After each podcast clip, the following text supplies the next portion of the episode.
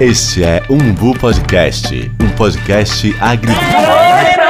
Pare, pare, pare, pare. Que é isso? Gente, esse aqui é o Umbu Podcast, um podcast agridoce. Eu não sei quem chamou essa criatura. Olá pessoal, eu não quero que vocês estranhem, mas adianto que o programa de hoje é totalmente musical, viu? Meu nome é Camila França e sejam bem-vindos ao Bailão do Bu Podcast. Eita, que eu tô toda me bolindo, já tô no passinho. E o que eu sei é que nessa edição vamos falar sobre o pagodão baiano e como ele vem há décadas mudando a vida de várias pessoas, inclusive a minha vida. Eu sou Mirth Santa Rosa e é muito bom te reencontrar por aqui. Pois é, então aumente o som e se prepara que hoje a quebradeira mais gostosa do Brasil tá chegando. Aqui quem fala é Val Bem-vindo e solta o som, Kel! É a é do carrinho de mão carrinho de mão Kel, eu vou logo avisando que hoje a gente vai te chamar muito e que por mim no programa de hoje o BG estoura, viu? Estamos falando do pagode que todo mundo gosta. E eu não vou citar minha idade, mas minha relação com o pagode vem desde a época do Gera Samba, quando todo mundo ainda nem sabia se ela era samba de roda ou o quê. Eu tenho lembranças de diferentes momentos. E hoje eu acho até engraçado quando as pessoas estranham o fato de eu curtir pagode. Como assim, meu povo? Eu sou cria do samba, mas foi no pagode baiana que eu fiz morada, viu? Eu também tenho muitas lembranças relacionadas ao pagode, viu, gente? Mas eu acho que as mais fortes são aquelas que envolvem festa de família, com meus primos reproduzindo os passos e se achando os cantores de grupos de pagode. Principalmente Vinícius, né, Vi?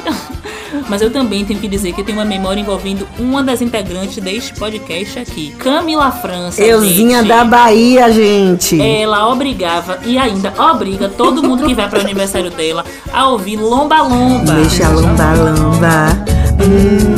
Deixa lomba lomba,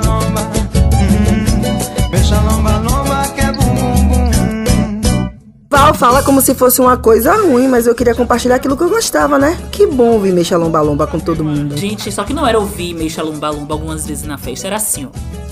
Era três vezes de Meixa Lomba Lomba, uma vez de outra música. Exagero. Três vezes Meixa Lomba Lomba, uma vez de outra música. Exagero? Eu quero que o pessoal que conhece Camila desde sempre e já foi para aniversário dela desde a época do Cabula, comente nas nossas postagens. O que eu sei é que as minhas lembranças são desde a pré-adolescência. Não vou citar minha idade, mas posso dizer que eu sou do tempo que eu desejava ficar um pouquinho mais velha pra ir na Codeba. Velha Codeba, A viu? velha Codeba. Eu sou do tempo do Lagoa Mar e da Estação da Cerveja.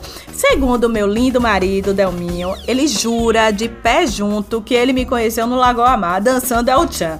Ele já contou tanto, tanto essa história que às vezes até eu mesmo acho que é verdade. Eu já acho que é verdade. Uma mentira que vira verdade. né? É uma Conta- mentira Uma que vira mentira verdade. contada várias vezes que vira Não, verdade. e aí ele diz assim: as pessoas olham Mirtes e acham que Mirtes não gosta de pagode. Eu conheci ela no Lagoa Mar, de shortinho e topinho, quer dizer, eu usava short malhação, eu tenho que dizer que eu usava, mas eu não conheci ele lá, entendeu? Eu não nego que eu ia no Eu sou lugar. mais Adel, velho. Agora, a minha paixão mesmo é o pagode das antigas. Gente, quando eu escuto a harmonia do samba, eu começo a me bulir toda. Eu fico logo nostálgica, porque eu sou canceriana e eu começo a lembrar de como era lá naquele tempo da estação da cerveja com harmonia. Me toca você falando aí, eu também posso dizer que lembranças não me faltam sobre curtir e viver o pagode. Gente, eu sou da época do swing baiano, me respeita, viu? Eu vivi pra ouvir Salvador Manhã de Pagode pra quebrar. Salvador, mania de pagode. Quem não, hein? E é uma época que precede o Spotify, Deezer e até mesmo o YouTube. Pensem aí. E tudo isso em família. Eu sempre tive bons companheiros pra ouvir o pagode. Meus irmãos, Samor e Carol.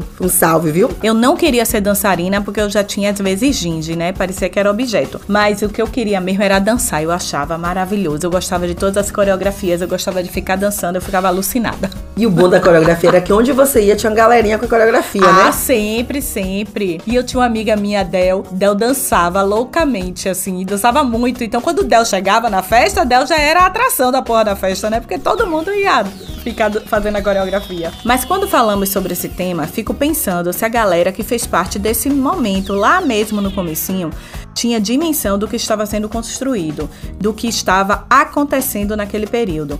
A gente já ouviu falar que o pagode baiano é uma variação rítmica do samba, mais precisamente do samba de roda. Como também existem grupos que defendem que os precursores se inspiraram no Axé Music, lá em 99, E para falar sobre como tudo começou, vamos escutar agora uma figura baiana que fez parte de tudo isso e pode nos tirar essa dúvida. Diz aí, compadre Osto, como surgiu o Gera Samba e quais foram suas inspirações. Nosso ritmo veio da origem do samba de roda, né? Do samba do recôncavo, né? Samba de Santa Amaro, Cachoeira. E a gente aqui essa batida de samba de roda. Nossa música a gente cantava também era samba de roda. Tinha música, a gente, música popular brasileira, a gente voltava no ritmo de samba de roda. E isso aí foi que inspirou a gente a fazer. E as músicas eram samba de roda. Agora na nossa pegada, né? Mas aí depois a gente adaptou alguns instrumentos, colocar um instrumento de sopro, vai já botou cavaquinho, já veio banjo, veio guitarra, contrabaixo, aí eletrificou. Mas a nossa origem mesmo é o samba de roda, do samba do recôncavo. E ouvindo o compadre Washington falar, eu fico até viajando no tempo, porque querendo ou não, o El Chan, assim como o pagode, virou uma febre nacional durante quase toda a década de 90. Foi uma sequência enorme de grupos difusores do ritmo. Não posso deixar de ressaltar que para poder montar esse bloco, eu contei com a consultoria de uma outra pessoa que também é super entendido do pagode, por um olhar muito cultural, que é meu irmão Samora Morim. E a gente consegue pensar que grupos como Terra Samba, Companhia do Pagode, Cafuné, Nata do Samba, El Chan, Gangue do Samba, estiveram desse pacote, né, de protagonismo dentro da febre nacional. Gente, eu lembro do Patrulha do Samba que eu vi numa pegada muito mais parecida com samba de mesa, cantando um ritmo bem parecido daquele barabadá. Timbarabadá, barabadá, timbarabadá.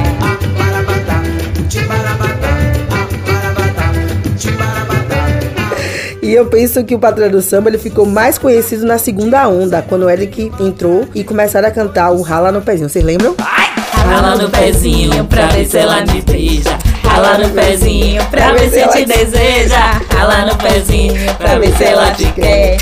Eu tô doidinho pra ganhar essa mulher. Você já ralou. Pronto, você tá bom, já tá bom, tá bom, tá bom. É um trecho, viu, Bia? E é justamente nessa segunda onda que podemos demarcar a partir dos anos 2000 que vários grupos baianos também começaram a surgir. Temos como exemplo Piscirico, Parangolé, Harmonia do Samba, Cela 4, Me Escuta. Inclusive o Harmonia, ele já tinha nascido no primeiro momento, né? Mas estoura mais a partir do ano 2000. O Nossa Juventude, o Pagodar de Pagodar, Tival. Flavinho, gente, meu Deus. Pronto, pronto. Eu era apaixonada por Flavinho. Pronto. Deixa eu te dizer, eu pronto. quero saber quem aqui não teve o CD Pirata da Harmonia do Samba, Ave pai. Maria era da Lagoa da Baetel para Leonino de Nazaré. Ave Todo Maria, era todo, mundo. todas as músicas só tocavam, todas as festas só tocavam esse CD. Não tinha outra. O Fantasmão e o Sai de Bamba, que inclusive foi nascido na década de 90, mas em 99 teve uma racha, né? E o pessoal que continuou no Coisa de Bamba, que foi o primeiro grupo, continuou no Coisa de Bamba, e um novo grupo surgiu, que foi o Sai de Bamba, que aí já veio mesmo com o próprio Alex. Gente, eu acho que essa foi a onda que eu mais curti. Eu lembro também do Leva Nós, que na sua primeira formação já contava com Neneu, Dig Dig e Alexson Max, que também foi do Caldeirão, né? O que eu amo de Leva Nós, Camila, é que tinha a primeira versão do grupo, tinha aquela música Você tá chupando queimado da quer chocolate? Boca de vida, tá chupando queimado da quer chocolate? Boca de vida. E depois veio, depois na segunda versão da banda, veio a- a- o que estourou Leva Nós para o Brasil, que foi a Kryptonita do Superman. né? Superman ficou fraco, o pinguim do Kryptonita. Que foi um boom, enfim, várias pessoas, Brasil, vários, vários artistas cantaram, enfim, acho que saiu na televisão. Não, e já que a gente tá falando de nome, eu não posso deixar de falar de Ed City, que saiu do Parangolé, montou Fantasmão e na primeira música de sucesso desse novo grupo, já mandou em direta pra um outro músico que era um ex-amigo dele. Parceiro que é parceiro, não rói a corda não. Minha mãe mesmo é apaixonada por Ed City. E eu gosto de Ed City por conta da letra que ele traz pra gente, né? E já que a gente tá falando do passado, eu vou falar pra vocês que a primeira vez que eu vi Tony Salles foi no grupo Podedang, cantando Vai Render, Vai Render, Vai Render. Duas amigas minhas só sabiam ficar dançando essa música o tempo todo. Luciana e Choquito. Não tinha outra coisa pra fazer. E era vai render, vai render, vai render, vai render. Toca outra música, vai render. É quase igual a você, Camila, no Lomba Lomba. Tá rendendo tudo por aqui. Cima! E vai render, vai render, vai render, vai render, vai render, vai render. Vai render, vai render, vai render, vai render,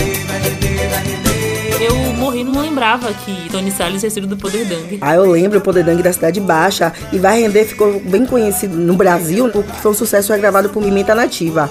Depois do Poder Dang, eu lembro do Tony Salles no El Chan, no Ragatone. Ele fez carreira solo durante um bom tempo e agora está no Parangolé. Tomara, gente, que eu tenha falado na ordem certa. E seguindo o fluxo de falar de músicos, eu tenho que falar de Nenel. Um músico que, além de real e muito habilidoso, ele é muito foda, foda, foda, foda. Ele foi músico da Timbalada, é filho de um outro músico muito bom, muito conhecido pela gente, Capinã, e participou de vários projetos de sucesso da música baiana, como Parangolé, desde o início, né, um dos fundadores, e o próprio Leva Nós. E já que a gente falou de Parangolé, vou chegar em Bambam, que já passou pelo Piscirico, montou o Swingueto, eu parei na sua, Você parou na minha também. Nosso caso é sério, vai acabar no raiva. E depois ainda lançou o Sun Hop, um projeto dele musical que fazia a mistura de dois ritmos que ele gosta bastante, o hip hop e o pagode. Cantando pra gente, se assuma, Senegão é massa. Eu adoro o Bambam porque ele trouxe também pro Parangolé essa veia da coisa da afirmação, né? E o Parangolé, inclusive, na época que ele era lá, tinha coisa das tinas, né? Além de tina, tinha Xênia também. Eu lembro que Xênia dançava ela e uma das tinas. Aí ela saiu pra poder parir e na ausência dela entrou outra tina e ficaram as três depois e ressignificaram a coisa de ter dançarinas, né? Assim, elas tinham umas roupas bem legais, umas saias, uns tops. E eram duas mulheres pretas, né? Que a gente já Três tinha passado. mulheres três pretas, mulheres né? pretas, a gente passou pelo trauma do da Morena do Chan, enfim, essas Exatamente, coisas. exatamente. E, e o Parangolé sempre com essas músicas, inclusive, de afirmação, falando que vinha do gueto. então, acho que verdade. o Parangolé trouxe junto ali com o Ed City, acho que talvez um pouco antes, ou talvez ao mesmo tempo, eu não vou lembrar aqui a ordem cronológica das coisas, mas que eu acho que os dois que primeiro fizeram, ou que fizeram com a forma mais notória, essa coisa de cantar a realidade da favela, foi o Parangolé e Ed City. E você falou de Ed City, Val. A gente tem que falar que, querendo ou não, ele é um dos precursores da terceira onda do pagode aqui na Bahia. Ele, junto com outro conhecido nosso, Thierry, que na época era conhecido como Thierry Coringa, porque ele pintava um lado do rosto de branco e as porras. Eu não sei se você lembra. E aí eles encabeçaram o grupo Fantasmão. E que tinha várias músicas que continuavam expressando um pouco daquilo que era dito na, na favela, na periferia, né? E uma das músicas mais conhecidas deles falavam: Não vá que é barril, não vá não que é barril. vá, que é barril. Não Não, vá, vá, que é barril. E atrás do trio, só. E desde a época eu fico viajando, porque tem aquela parte, inclusive, de uma composição do próprio Jerry que fala que troca tiro com a rondez e dá de frente com a civil. Não vá que é barril, meu povo. Camila, e- eu lembrei agora aqui que a gente falou um pouco de algumas bandas e a gente falou do Pagodaste, eu falei de Flavinho, mas a gente tem que lembrar de Shella também. Shella, Shella que tava à frente. Tava, ficou à frente do, do Pagodaste de muitos anos, saiu do Pagodaste, criou o Dignou, a Dignou. A, partir da música No Dignou, Dignou, Dignou, Dignou, Dignou. na E. Shella trouxe também, eu, eu, eu sempre adorei. Shella porque ele tinha um jeito de falar, de cantar assim, né? É uma, é uma fala, é uma fala cantada. É um negócio muito, muito, Ei, muito dele, Que eu muito sei é que dele. a música foi sucesso. Nessa mesma leva, a gente teve outros dois conhecidos da gente, né? Chiclete Ferreira com Gueto é Gueto e o Igor Canário, que no período era bronca. E pós tudo isso, nós temos a quarta onda, que ela é mais recente e propõe uma mistura de pagode e funk muito conhecida nas vozes do Bailando Robson, La Fura e entre outros, né? Mas meninas, eu vou parar por aqui, porque se continuar, eu fico até amanhã de manhã. Pois é, Camila se empolga. E mas eu preciso também dizer, gente, que essa experiência não ficou presa só aqui à Bahia, não, viu? Esse sucesso foi tão motivador que o pagode dito baiano passou a ser produzido por grupos fora da Bahia, como o carioca Chacabum. Onda, onda, olha a onda. Quem é que não lembra dessa onda, gente? Me diga aí. Eu amava ver Chacabum nos programas. Pois é, mas a gente tem também o maranhense Conex Samba e o paulista Cheblonde, que já mostra a confusão que as pessoas de fora da Bahia têm e que elas insistem em separar o pagode baiano do Acha Music. Porque eu fico pensando, né, assim, quando a gente começou a falar sobre esse, esse episódio de grupos de fora da Bahia fazendo pagode e tal, eu fiquei lembrando de quando eu era mais nova e ficava ouvindo em canal fechado, né, os canais de música, e tem lá os canais tipo sertanejo, black music e tal, não sei o que, e tem também assim, axé music e pagode. Na parte de pagode tem um pagode de São Paulo, né, tipo Catinguelê, Carametalho, esses pagodes assim. é. E na parte de axé music, que aí vem Ivete, Chiclete, aí até aí tudo bem, mas tem Piscirico, Dignou, Dignou. umas bandas que eu falo assim, gente, isso não é axé music, isso é pagode, pelo É amor de. Deus, entendam.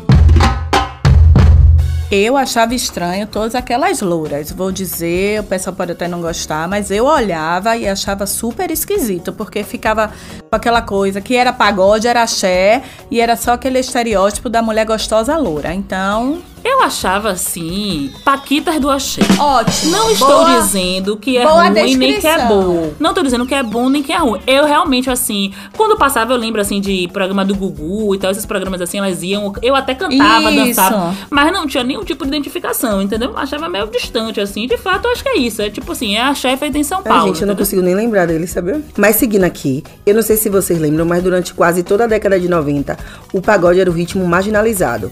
Música de quem não tinha estudo e até tratado como uma subcultura. Eu não sei se todos estão preparados para essa conversa, mas eu e meu irmão sempre tivemos um outro olhar sobre o pagode baiano. A gente sempre encontrou familiaridades com hip hop dos Estados Unidos. Isso porque é uma produção periférica que dá sucesso a várias pessoas, muda a vida de várias famílias e sobrevive por diferentes gerações. A gente consegue encontrar uma velha guarda, uma nova geração, processo de renovação, enfim, vários aspectos em comum. É um produto rítmico, genuíno de uma produção periférica, criada a partir de uma musicalidade muito orgânica de jovens de bairros populares ou suburbanos, e é claro que isso, em grande parte são pretos.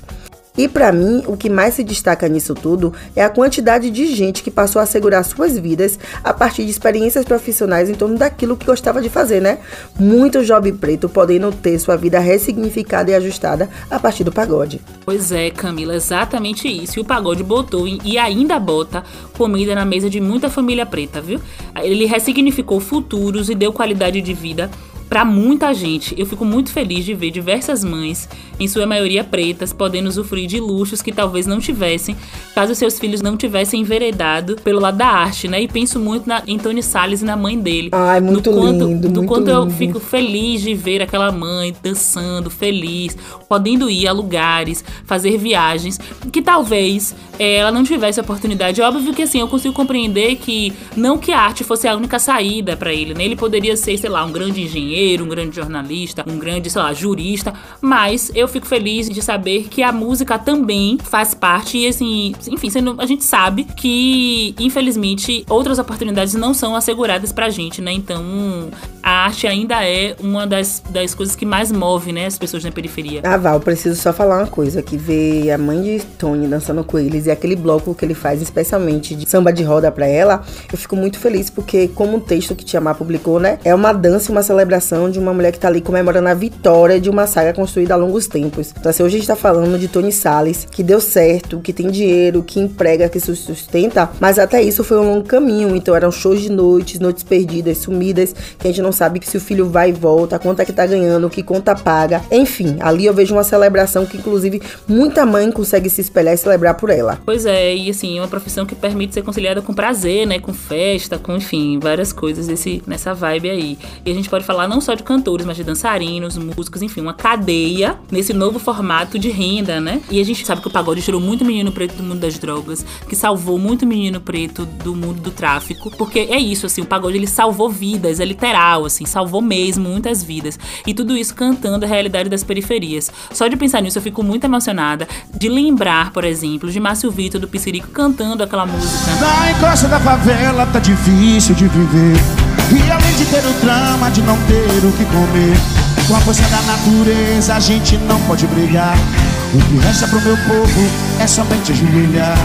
Na encosta da favela tá difícil de viver. Amo essa música. Exatamente, é linda demais, né? E a gente sabe que muita gente da favela, muita gente da periferia se reconhece nessa música. Os pagodeiros são até hoje inspiração para muitos jovens que vieram de lugares parecidos com os deles. E isso é lindo demais. Eu fui num show há um tempo atrás que era um grande show chamado O Encontro, que reunia no mesmo palco, um grande palco, grande mesmo, gente, literalmente grande. A Harmonia do Samba, Léo Santana e Parangolé com Tony Salles. E eu fiquei muito mexida, assim, quando eu vi os meninos, eh, os meninos, né? Eles três no palco, cada um com seus balés, cada um com suas bandas. E pensando, assim, quanto de dinheiro gira em torno ali. Isso que a gente já falou, né? Que esse dinheiro vai pra mesa de pessoas pretas, né? Pensando nessas bandas, pensando nessas bailarinas, pensando em toda a equipe técnica. E pensando neles também, né? Como eles são espelhos para muitos meninos pretos que vieram de onde eles vieram também. Esses meninos estão se inspirando e querendo chegar onde eles chegaram hoje. O que eu percebo é que é impressionante como a ideia de expandir o negócio é presente. A gente tem casos de empresas que entenderam isso como negócio, né? O pagode como negócio, que criaram marcas, fidelizaram profissionais e estão rodando o mundo ensinando a dançar pagode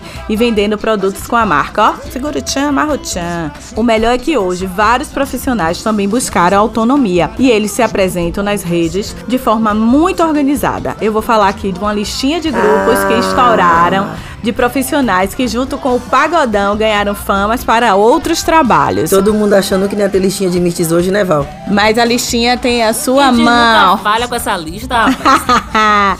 Mas a minha listinha hoje traz os seguintes nomes: Márcio Vito, Felipe Escandurras, Alex Max, Loren Prota, Léo Santana, Tony Salles, Xande e Carla Pérez, Beto Jamaica, o próprio Compadre Austin, Dan Fernandes. E Compadre Austin é ótimo, né? Porque ele, já, ele é meme, ele faz propaganda. Ele já participou de reality show. de reality show, Comerciais, ele é tudo. comerciais. comerciais, é Os melhores isso, né, comerciais. Sabe nada, inocente. Criador de bordão. Criador de Desse bordão. lote aí eu só vou inserir Thierry, né? Que Thierry, de Thierry Coringa, foi Thierry pro mundo. Hoje é compositor de todos os ritmos e fruto do pagode. Pois é, e mesmo estando nesses espaços, algumas pessoas encontraram formas de reinventar e de criar outros modos de propagar esse pagode. Eu mesma tenho o prazer de ser amiga de uma delas. Hum, demorou. Tem listinha, mas tem as amigas de Val. Eu vou parar, gente. Tudo certo, tudo de certo. trazer minhas amigas pra cá. Não vai não, parar de ter não personalidade. vai não. Que é isso, né? Não vai porque a gente sabe, a gente coloca amiga de Val. Então o tema vai ser esse. Ai, os amigos não vão nunca mais querer dar entrevista que vocês ficam nessa resenha. Quem disse? Eles gostam da gente. Enfim, eu tô falando de ninguém mais, ninguém menos de que Edilene Alves. Edilene é dançarina, coreógrafa, ela é deusa do ébano e digital influencer. Quer dizer, ela é um monte de coisa, porque ela é produtora, ela é Isso. administradora, enfim, Edilene é um monte de coisa, gente. E a gente às vezes acha que é difícil a Edilene ser uma só. E é óbvio que eu não ia perder a chance de trazer mais uma pessoa que eu amo pra dar uma palavrinha com o Bu Podcast, né? Edilene, conta aí pra gente um pouquinho da sua história, vai. Que honra estar aqui no Bo Podcast para poder contar um pouquinho da minha caminhada com a dança, com as bandas de pagode da cidade. Eu tava aqui relembrando quando eu comecei, que foi no ano de 2009, o mesmo ano em que eu fui deusa do ébano de Leaie. Eu recebi o convite para dançar na minha primeira banda, que foi o Parangolé, e que foi um divisor de águas na minha vida. Depois disso, eu dancei com a Harmonia do Samba, com o Piscirico, com Saulo, Margarete, Daniela, Ivete. E logo depois veio o convite para que eu fosse, né, a coreógrafa de Léo Santana. E assim estou, é, exercendo esse papel. É, estou também fazendo alguns trabalhos com a banda Parangolé, com o Tony Salles, direcionando lá o balé. E é isso, né? A mulher preta tem que ocupar, tem que mostrar do que é capaz de fazer, com profissionalismo, com garra e com beleza, como a gente sempre fez. É uma grande honra e eu sou muito feliz podendo ser também uma pessoa que está abrindo os caminhos para muitas outras chegarem também. Tô com um canal lá no YouTube, viu, gente? Quem quiser conferir algumas obras, coreografias, é de Lene Alves, que tem muita coisa linda lá para quem quiser acompanhar. Beijos! Gente, às vezes eu acho que a Dilane não dorme, viu? Toda vez que eu vou na página dela, eu fico surpresa como é que ela consegue dar conta de tudo. Porque além de tudo isso, ela ainda faz compra, come, cumpre com as funções no terreiro e malha. Ave Maria, eu fico cansada de ver aquela página. Pois é, véi. É assim, Maíra Azevedo fica dizendo que a Edilene são várias, ela não é uma só, não. E eu acho mesmo, viu, gente? Porque tanto de coisa que a Edilene faz, meu Deus. Às vezes, eu eu já participei de evento que a Edilene dançou em grupos diferentes. No mesmo evento, E tudo gente. muito bem feito, viu? Meninas, o que mais me anima em ouvir essa entrevista de Adeline é saber que parte da minha insatisfação com o pagode baiano vem sendo superado. É um novo olhar e papel da presença da mulher no pagode. Sempre me incomodou com aquela figura de ser apenas a dançarina com o corpo exposto, sabe, a gostosona, ou de ser violentada culturalmente nas músicas. Eu odiava quando adolescente, que já que eu sempre gostei de dançar, os caras encostavam pra falar: "Poxa, você dança muito, você é gostosa", viu? Gente, era me matar, eu tinha vontade de um. Maria, que nunca passou por isso, né? Pois Assédio. é, eu nunca deixei de usar o meu shortinho malhação sacana, porque eu gostava, mas me incomodava demais. E ainda tinha a questão de que durante, por muito tempo, só quem tinha a fama de coreógrafo era jacaré. Depois surgiram outros, mas pense aí, eram as mulheres que colocavam suas bundas de fora, sempre foram os seus corpos que estavam expostos e ninguém parecia que entendia que elas poderiam ser sim as coreógrafas. Hoje é diferente, temos mulheres tocando, cantando, dançando, coreografando, gerindo, ganhando dinheiro e dando ordem marmanjo. Essa é a melhor parte. É, Mirtoca, você falando tudo isso aí, eu só lembro de duas situações que são exceções nesse contexto, né? Primeiramente, Cláudia Leite, que ela também foi cantora de pagode, né? Primeiro no Nata do Samba e depois na Acompanhando do Pagode. Eu não sei se vocês lembram, mas Kel tá aqui para nos dar ajudinha. Kel, solta o som. Barriga pra frente, os braços pra trás, corpinho encurvado, campanha fora do chão, agora tome ele colando, tome, tome ele colando, tome, tome ele colando, e é assim que se faz. E a minha segunda lembrança, claro, que é o grupo chamado As Meninas. Aí todo mundo lembra. Não precisa da ajuda de Kel não, né? Vamos lá, meninas. Bom, xibom, xibom, bom, bom. Bom, xibom, xibom, bom, bom.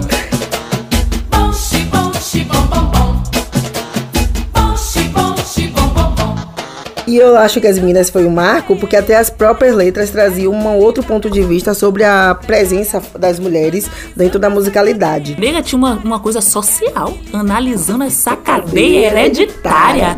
Quero me livrar dessa situação precária. Gente, ó, onde o rico cada, cada vez fica mais rico, rico e o pobre cada vez. Gente, isso é uma análise social da estrutura do Brasil. Social, econômica, filosófica sobre o Brasil. Eu gostava que o de cima sobe e o de baixo desce. Mas falando sobre isso, na história da música, eu acho que esse é um, são duas situações que a gente pode citar como exemplo de poucos referenciais. Porque falando das próprias letras, a gente tem que lembrar que vivemos momentos tensos, né? Onde boa parte das canções que faziam sucesso eram apelativas ou violentas, muito inspiradas nos famosos proibidões cariocas. As mulheres sempre foram reservadas papéis de dançarinas ou backings, em trajes mínimos, como o Misty já falou. E hoje, meninas, a gente pode acompanhar uma mistura de ostentação e empoderamento ao ponto de termos figura feminina cantando, dançando, produzindo, enfim, protagonizando a cena. E com a ajuda do perfil do Instagram Pagode por Elas, descobri hoje cerca de 10 mulheres que cantam em Salvador e na região metropolitana. Ayla Menezes, eu sei que vocês já devem lembrar que foi pro The Voice. Diana Leone, do Swing de Mãe, que inclusive é um grupo todo formado por mulheres. Rayana Ferreira, mais conhecida como a Madame, fazendo um verdadeiro pagofunk. Cassie Santos, vocês não vão saber quem é, mas já adianto que é a Braba, que primeiro foi dançarina do grupo Invasão e depois dançou... Gente, Camila, como é que eu não vou saber quem é Cassie do Invasão? Pelo amor de Deus. Desculpa, eu subestimei sua habilidade pagodeira. Cassie Santos foi dançarina do Invasão e depois foi dançarina do grupo La Fúria. Ela hoje faz uma dupla de pagode, meninas. Pensem. Gente, eu amo dupla de pagode, Dupla véio. de Muito pagode bom. É assim, é uma mistura do que é sertanejo com o pagode. Ou uma reinvenção da uma forma reinvenção de se apresentar mesmo, pagode, é. né? E a dupla dela é ninguém mais, ninguém menos do que Elizabeth Gonçalves, conhecida como a Japa, que também foi dançarina do grupo La Fúria. E para garantir nossa diversidade, eu adianto, viu? Tem mulher trans fazendo pagode. Nata Simpson, com 21 anos, é mais conhecida como Anifeta. E é claro, fazendo um pagode de responsa. Mas não posso terminar esse bloco sem destacar uma preta linda que vem fazendo animação da mulherada e que só de pensar me dá vontade de dançar. Quando ela larga essa trombetinha aí ninguém fica parada. Eu tô falando de ninguém mais, ninguém menos que a dama, meu povo. Pois é, Alana Ramos, mais conhecida como a Dama, tem 24 anos e como ela gosta de falar, chegou a Dama do Pagode. Ela trouxe um novo olhar, umas novas letras, geralmente compostas por ela e com um novo ponto de vista, que faz a defesa das mulheres e dos direitos iguais. Alana tá nos palcos desde os 17 anos esperando a hora da revolução. Já fez muito backing vocal e participações em shows de outras bandas.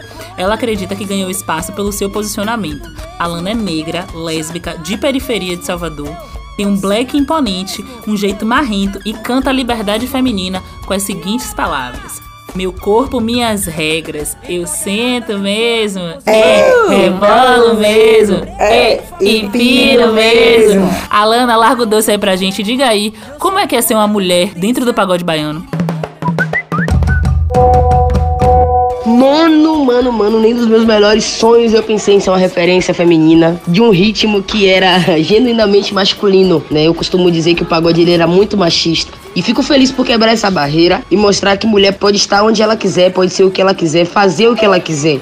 Que não adianta nos calar que vamos estar ali sempre. As mulheres se identificam com a minha coragem, né? De assumir realmente quem sou, porque eu sou negra, favelada, vindo de uma condição não muito favorecida, sou lésbica e com uma personalidade muito forte. E as pessoas veem em mim uma força que eu tiro das condições adversas e de situações que tive de driblar da minha própria vida. Eu convido as pessoas a uma reflexão sobre a aceitação da condição da sexualidade das pessoas. E destaco sempre a mulher na sociedade, porque eu acho que isso é muito importante. É, eu falo sobre a batalha de ser negra neste país, incentivo aos direitos iguais para todos.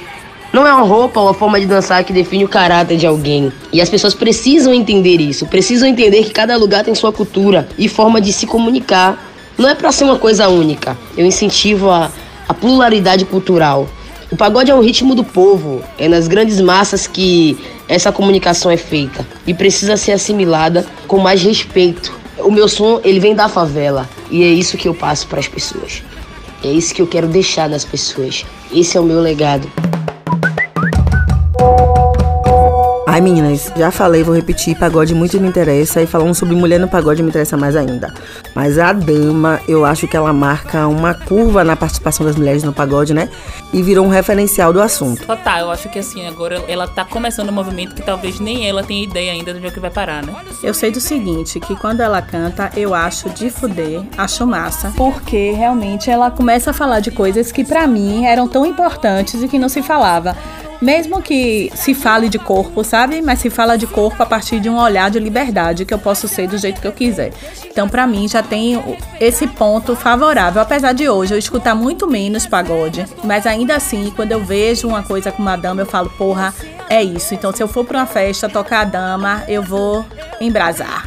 Tá ligada? é isso, você falou sobre escutar menos. A dama, inclusive, marca meu, minha retomada, né, de atenção ao pagode, porque querendo ou não, você é consumido pelo que, o que tem mais de oferta e eu passei um tempo sem entender aquilo ali. Aí depois que eu vi aquela mulher bonita cantando, que porra é essa? Machista não tem vez.